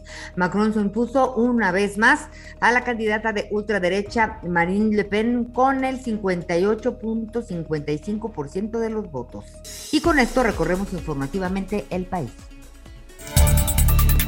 Este domingo por la madrugada se registró un motín al interior de un albergue del Instituto Nacional de Migración ubicado en la zona de Ciudad Industrial en Villahermosa, Tabasco. Según el reporte de las autoridades, los indocumentados se amotinaron minutos después de la una de la madrugada e incluso trataron de escapar de las instalaciones del Instituto Nacional de Migración. Ante tal situación, los elementos de la Policía Estatal desplegaron un operativo en la zona para controlar la trifulca y en coordinación con los agentes del Instituto Nacional Nacional de Migración lograron recuperar el control del albergue. Cabe señalar que los indocumentados quemaron varias colchonetas dentro del albergue, por lo cual los bomberos del Instituto de Protección Civil de Tabasco movilizaron una pipa con la cual sofocaron el incendio, informó desde Villahermosa, Tabasco, Armando de la Rosa. Cientos de feministas salieron a las calles de la ciudad de Jalapa, la capital de Veracruz, para exigir justicia para Juan Obando de los Santos. El contingente se concentró en el Teatro del Estado y después marchó hacia el viaducto del Parque Benito Juárez y Palacio de Gobierno, donde realizaron pintas con aerosol para exhibir su hartazgo por la constante violencia que padecen las mujeres a nivel nacional. Juana Obando era originaria de Aguadulce, viajó desde la zona sur del estado hasta la capital, donde fue atacada con un martillo y una navaja por su vecino hasta arrebatarle la vida. Las movilizaciones se llevaron a cabo también en Tuxpan, en el norte del estado, y en otros municipios de la entidad veracruzana. Informó desde Veracruz Juan David Castilla. Luego del receso vacacional de Semana Santa, la Secretaría de Salud de Baja California dio a conocer una reducción de contagios por COVID-19 en la entidad. Por lo tanto, este domingo la gobernadora Marina del Pilar Ávila Olmeda anunció que a partir de este lunes 25 de abril, el uso del cubrebocas será opcional tanto en espacios abiertos como cerrados. Sin embargo, las autoridades de salud y del Estado hacen un llamado a la sociedad de acudir a vacunarse, ya sea como primera o segunda dosis, el refuerzo del primer esquema o la revacunación para seguir protegidos de una enfermedad que se convertirá en un riesgo permanente. Desde Tijuana, informó Ana Laura Wong. Oiga, déjeme comentarle eh, rápidamente, ya que estamos con este tema de, de Trump. Pues mire, cuando un político está en problemas, pues siempre saca declaraciones tronantes para desviar la atención, ¿no?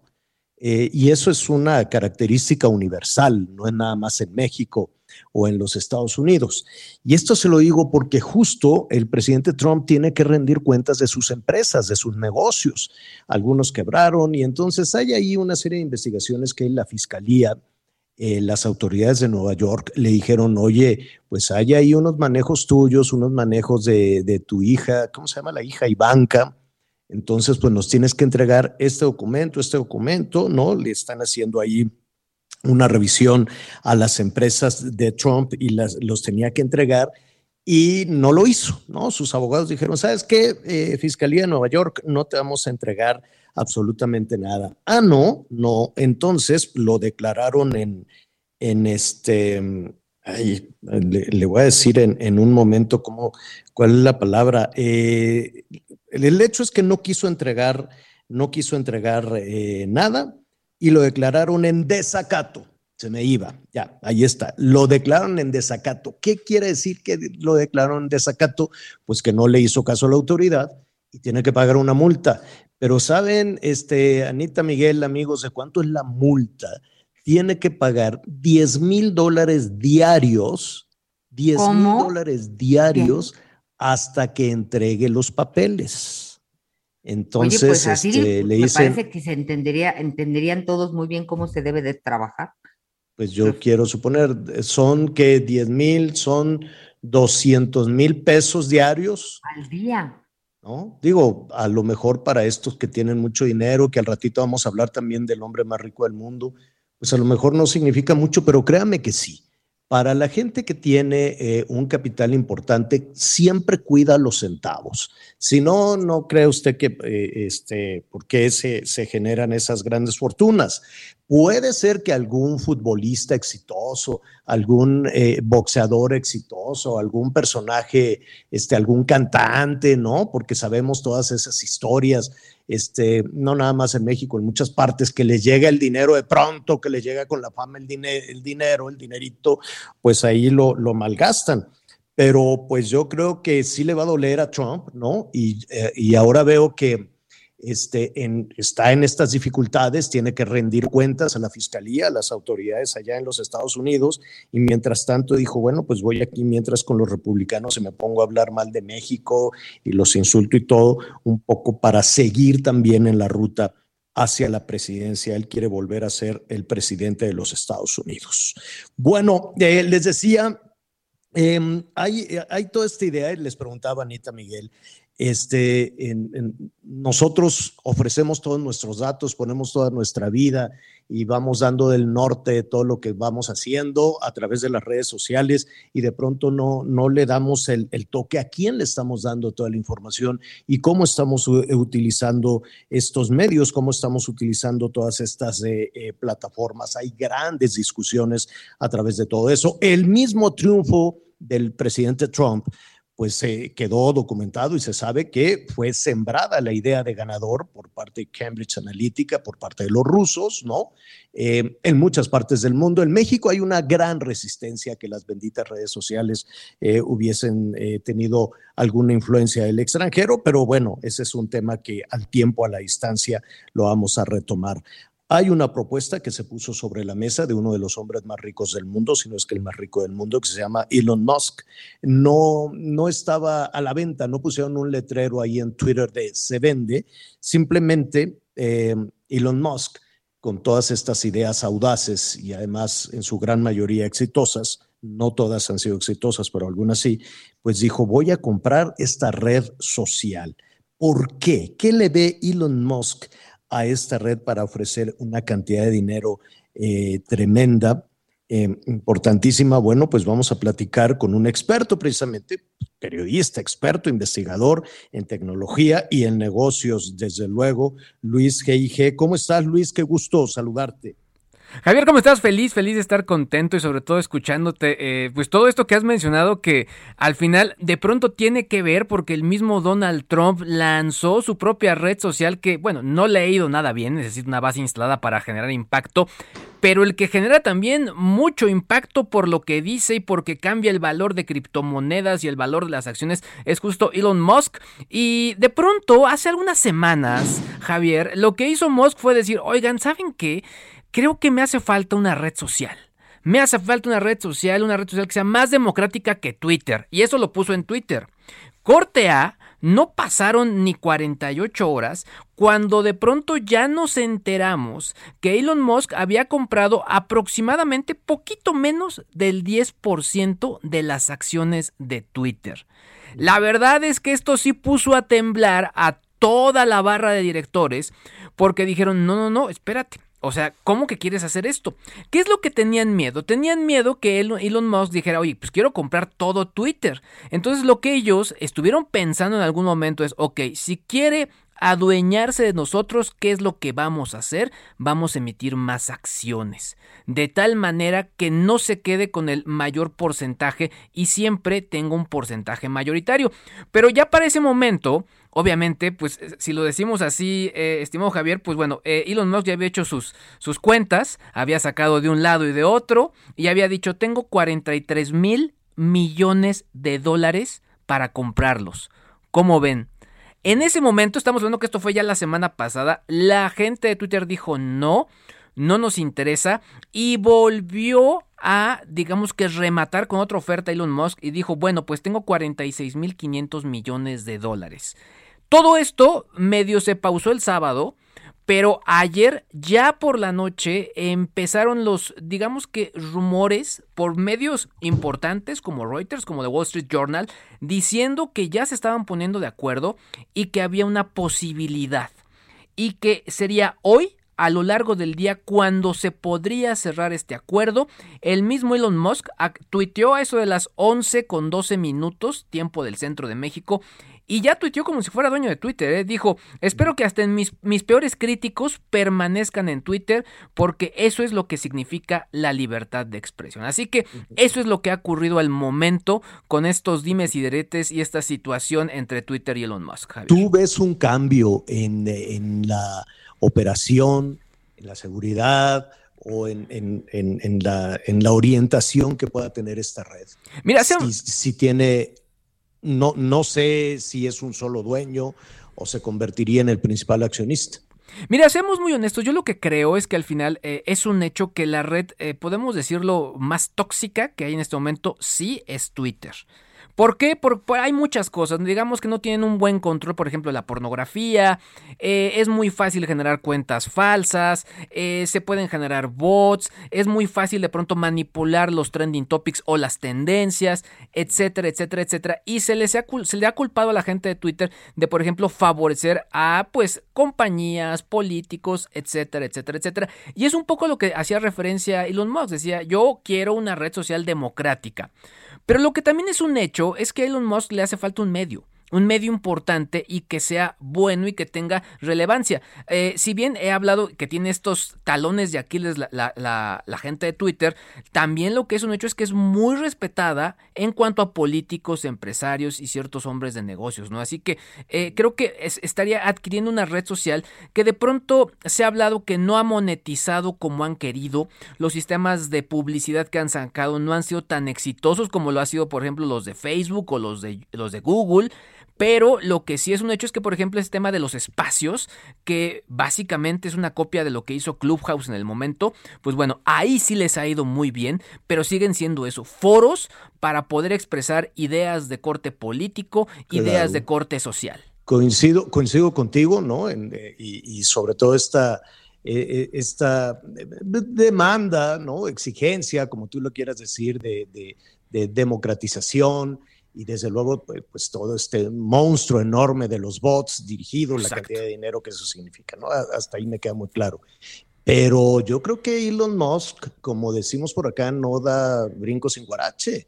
Este, ¿Cómo va a recuperar sus 46.500 millones de dólares? Quiero suponer que es un gran negocio o quisiera convertir esa red en eh, un negocio mucho más redituable como otras plataformas. Quiero suponer, no lo sé. Totalmente, porque al final son empresarios, ¿eh? o sea, creo que de pronto lo perdemos de vista con las redes sociales, o sea, no son, digamos que entes gubernamentales o que nos tengan que dar prerrogativas, no, son empresas buscando hacer negocios. Y hay que recordar, Javier, amigos que nos están escuchando, es que cuando en Internet algo es gratuito, quiere decir que nosotros somos el producto.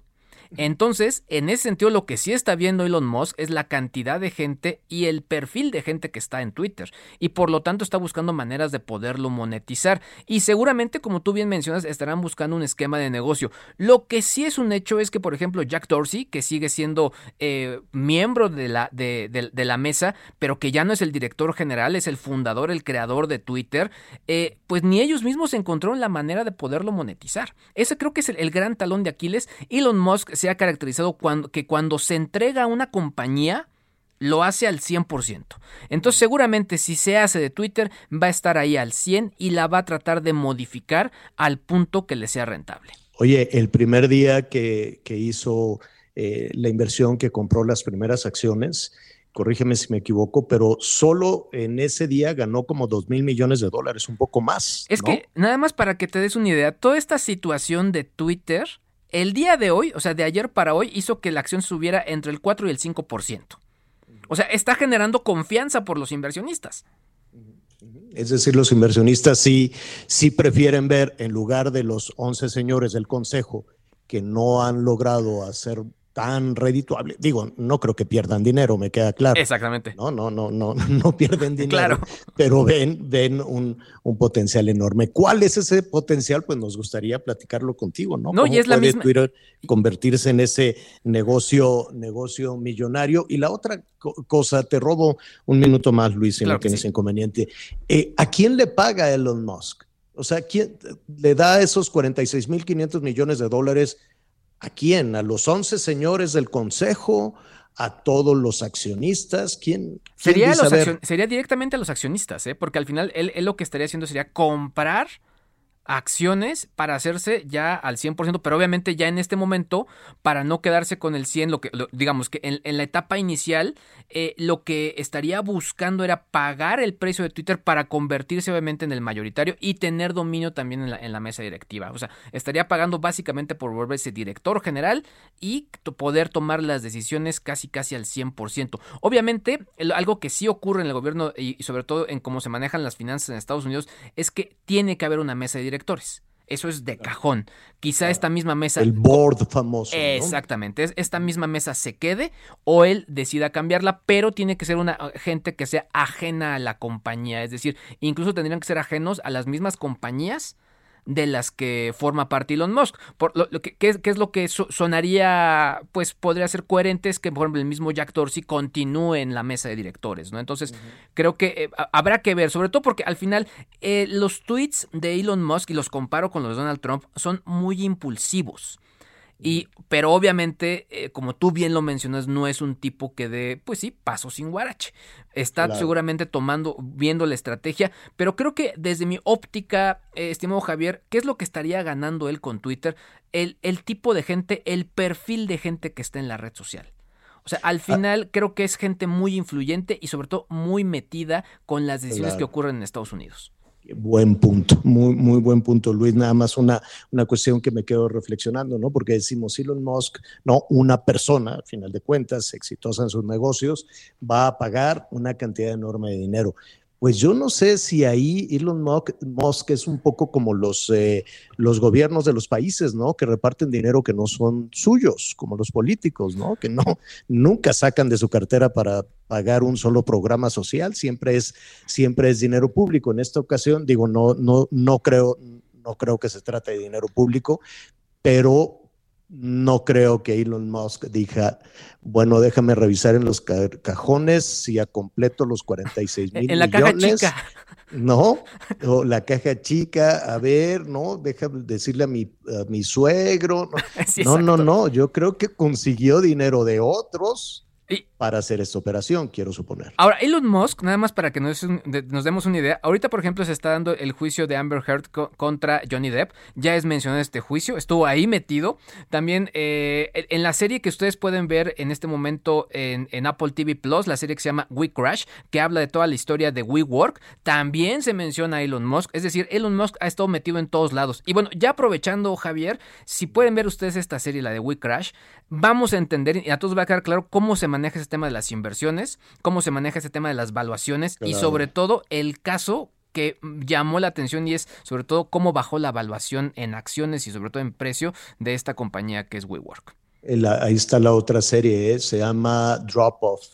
Exacto. Eh, de este eh, laboratorio, bueno, que fue también, es, el tema es que está tomado en la realidad y parece parece tan fácil pedir y que te den el dinero Exacto. que te llega a sorprender. No, y acá, por ejemplo, el papel que hace Jared Leto, impresionante. O sea, en serio vale la pena, ¿eh? Vale mucho la pena esta serie. Sí, sí, la vi con una actuación además este, espléndida, espléndida. Luis, pues te, te agradecemos mucho, pues ya veremos qué pasa, ¿no? El asunto pues seguramente lo van a anunciar ya porque efectivamente Musk está ya tuiteando como, como dueño del negocio. Exacto. Así diciendo, pues que les caiga gordo, no se vayan, quédense por aquí, esto se va a poner bueno y probablemente, probablemente se ponga bien. Vamos a ver hacia dónde jala todo esto. Muchísimas gracias, Luis. Ojalá nos acompañes porque hay muchas dudas y muchos temas en todo esto. Yo feliz aquí, aquí contento de estar con ustedes. ¿Qué te parece si la próxima hablamos de qué son los bots? Cuánto cuestan y cómo se manejan. No, seguro, seguro, ¿no? Porque la verdad es que siguen dejando y siguen siendo mucho negocio. Y bueno, te lo cuento, México es un país que les da mucho, mucho dinero a estas, estas entidades. Nada más te dejo así, este, en una evaluación, cuando por ahí pues hubo una, una reacción este, muy, muy burda también a través de las redes sociales. Yo tranquilamente dejé mi... Hay, hay, hay que saber mm, mm, también cómo cómo navegar en todo esto.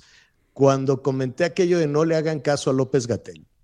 Ah, bueno, no claro, sí, claro. La reacción, la evaluación de algunas empresas, de una, sobre todo una empresa de análisis eh, basada en México y en Estados Unidos, me dice, Javier, fue impresionante, se llegó a un ritmo de 700 mil mensajes de odio, mensajes agresivos por día, 700 mil. Mira, si me lo permites. Y bajó de un, de, de un minuto al, otro, bajó de 700 mil a cero.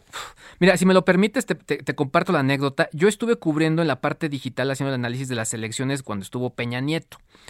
Y eh, yo tenía varios proveedores en ese momento de Estados Unidos que me, me, ayudaban a hacer el análisis de lo que ocurría en Twitter, en Twitter nada más.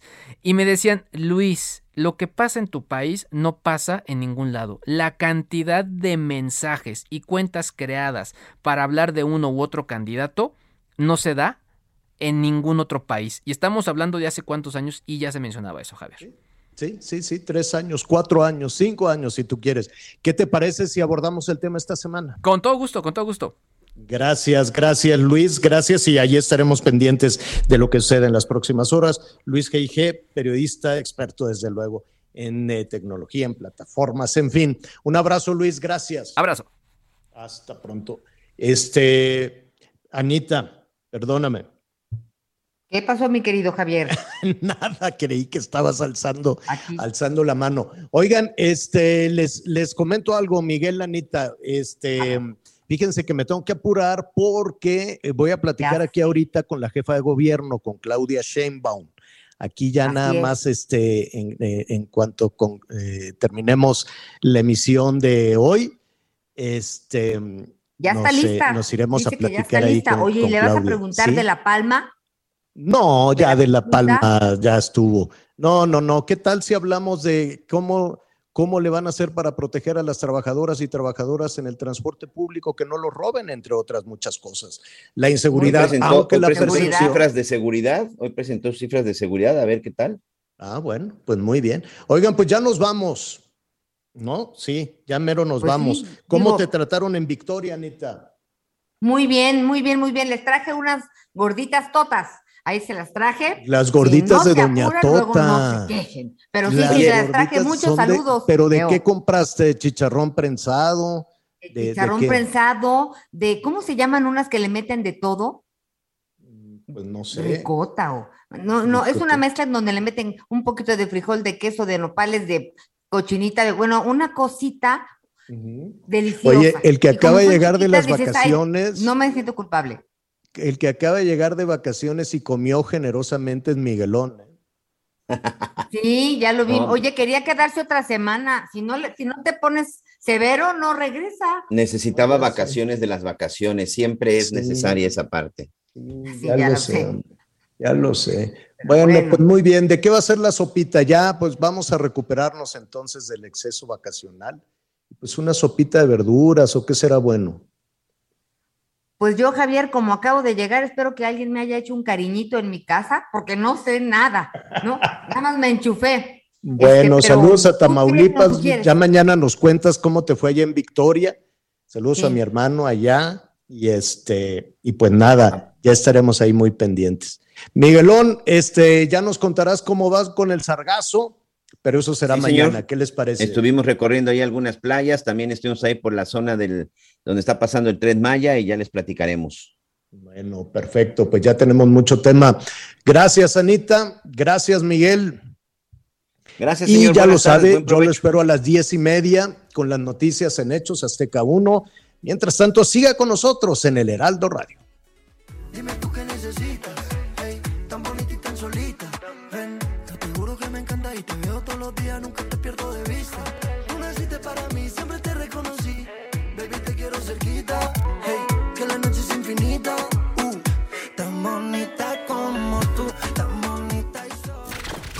Gracias por acompañarnos en Las Noticias con Javier Alatorre.